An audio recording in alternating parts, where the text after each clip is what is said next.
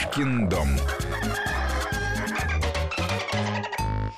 Я напоминаю, что в студии у нас Алексей Маслов, ученый востоковед. Кстати, в Китае правда, что э, за убийство панды смертная казнь? Да, ну, по крайней мере, так было. Но э, убить панду почти невозможно. Я представляю, как нужно сделать. Ну, вы же говорите про коньеры. Э, нет, ну, это раньше были браконьеры, потому что панды были в прямом смысле в дикой природе. Угу. Сейчас их нет в дикой природе, если, конечно, вы каким-то образом перемахнете через ограду и придушите панду, это единственный способ, чтобы убить, наверное. А так э, вряд ли вы отправитесь в какие-то леса и вдруг случайно встретите панду. Поэтому, да, здесь есть еще один момент, на мой взгляд, это такая рекламная раскрутка, что за убийство панды, даже там есть э, наказание за повреждение панды. Поэтому, панд нельзя кормить ни в коем случае, это вы можете подпасть под определенную статью закона. То есть нельзя там через вольер э, перебрасывать какую-то пищу. Ни в коем случае, если вы узнали о каких-то акциях против панды, кто-то замышляет ее убить, э, вы обязательно должны сообщить и так далее. Об этом часто публикуются, какие небольшие статейки в китайском интернете, но это скорее раскручивается символ панды. Э, я напомню, что, например, на китайской Олимпиаде, на Пекинской Олимпиаде 2008 года одним из символов, там было пять символов по пять колец. Э, один символ была такая разноцветная панда. И, э, ну, как они любят, они же любят всех перекрашивать. Да, да, да, конечно.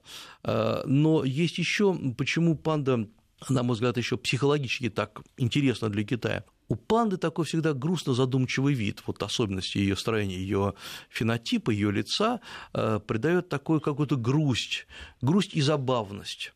И вот, э, а китайцы, они издревле э, очень любят вот эту забавные вещи, потому что это какая-то традиция китайского театра, пекинской оперы, где э, главный герой, он все время должен быть немножко забавный. Вспомните, скажем, даже фильм с Джеки Чаном, который он немножко, он все время забавный. Вот поэтому панда – это такое забавное животное. В принципе, когда-то еще в XIX веке панд использовали в пищу, это да, и их уничтожали и на шкуры, потому что панды плохо защищаются, медленно медленно передвигаются, собственно, поэтому их истребили. И э, для этого, например, чтобы панды ловили очень просто, э, поскольку панды в бамбуковых зарослях и водятся, просто выжигали бамбуковые заросли, они бедные выбегали, их ловили и свежевали.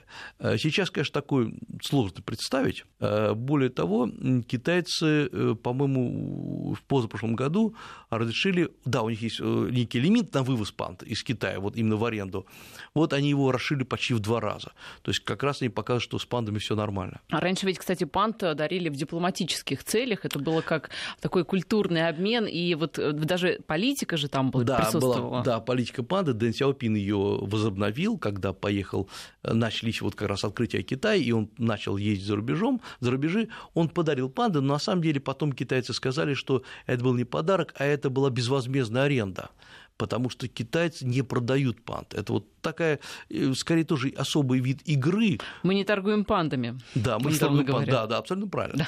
Да, да нашими недрами и богатствами. Поэтому а, я напомню еще когда Китай был 70-е годы, когда на самом деле ничего в Китае не было особого, панда была символом. Это единственное, что можно было продать или показать. Еще никакой мануфактуры крупной Китая не было. Вот поэтому панд кругом, не кругом отдарили. Э, Перевози... Панду очень сложно перевозить, кстати говоря. Э, есть целые исследования, как панда себя плохо чувствует во время перевозки, потому что ну, это, ну, скажем так, совсем не социализированное животное.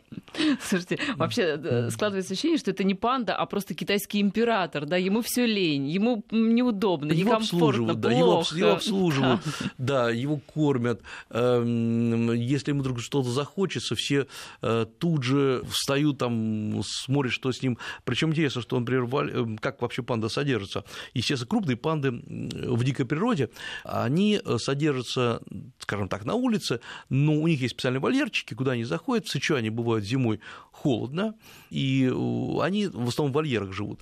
А вот молодые панды, их обязательно нужно держать в разных э, клетках. То есть панды первого года, там, даже первого месяца по месяцам э, первого года, второго года, они разделены по разным клеткам, чтобы они друг друга не повредили. Были случаи, когда панды пожирали своих, своих же детей маленьких, и поэтому, как только проводится сейчас искусственное осеменение, как только рождается маленькая панда, такая совсем голенькая, розового цвета, ее сразу изымают от матери и кормят ее искусственным образом. Да, кстати, ведь панда, она символ Всемирного фонда дикой природы. Да, абсолютно да, правильно. Да. Но ведь э, кроме таких больших а, животных есть очень маленькие и вроде бы тоже домашние сверчки. Они ведь тоже очень популярны, о, да? да? О, да, сверчки – это вообще традиция Китая, причем так же, как в случае с собаками, их используют и как певчих сверчков, и как и в пищу.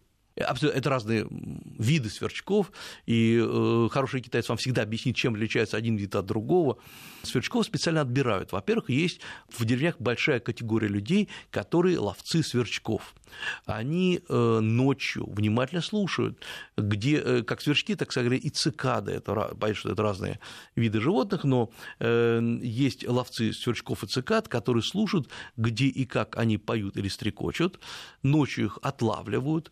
Есть специальные ловушки и приманки, которые захлопываются э, и отбирают специально э, самых не столько крупных, сколько самых певчих, и специально сооружаются клеточки из эм, стебля засохшего бамбука. По сути дела, такой тубус небольшой, где живет сверчок. В этом тубусе просверливаются дырочки, то есть получается как дудочка, закрытая, правда, с обеих сторон, и э, и резонатор – и вот китаец может выгуливать это, у него сверчок поет, он слушает его, приложив к уху, и сейчас все слушают вокруг, и раньше это было вообще такое развлечение. А, но при этом китайцы устраивали бои, бои цикад и бои сверчков, но чаще всего цикад, и, например, на юге Китая, особенно где, опять-таки, в районе Гуанчжоу, поскольку вообще юг Китая, там колоссальное разнообразие видов, там, считается, живет более трех тысяч самых различных видов животных, и это биовариации э, на юге Китая, это одно из там третье место в мире занимает. И вот эти бои сверчков, э, цикад, делали ставки, сегодня делаются ставки, причем китайцы очень такие серьезные игроки, когда-то проигрывали дома, сегодня, конечно, этого нету, но при этом точно так же плохих сверчков или плохих цикад вы можете, прежде всего цикад вы можете встретить на улице в качестве пищи.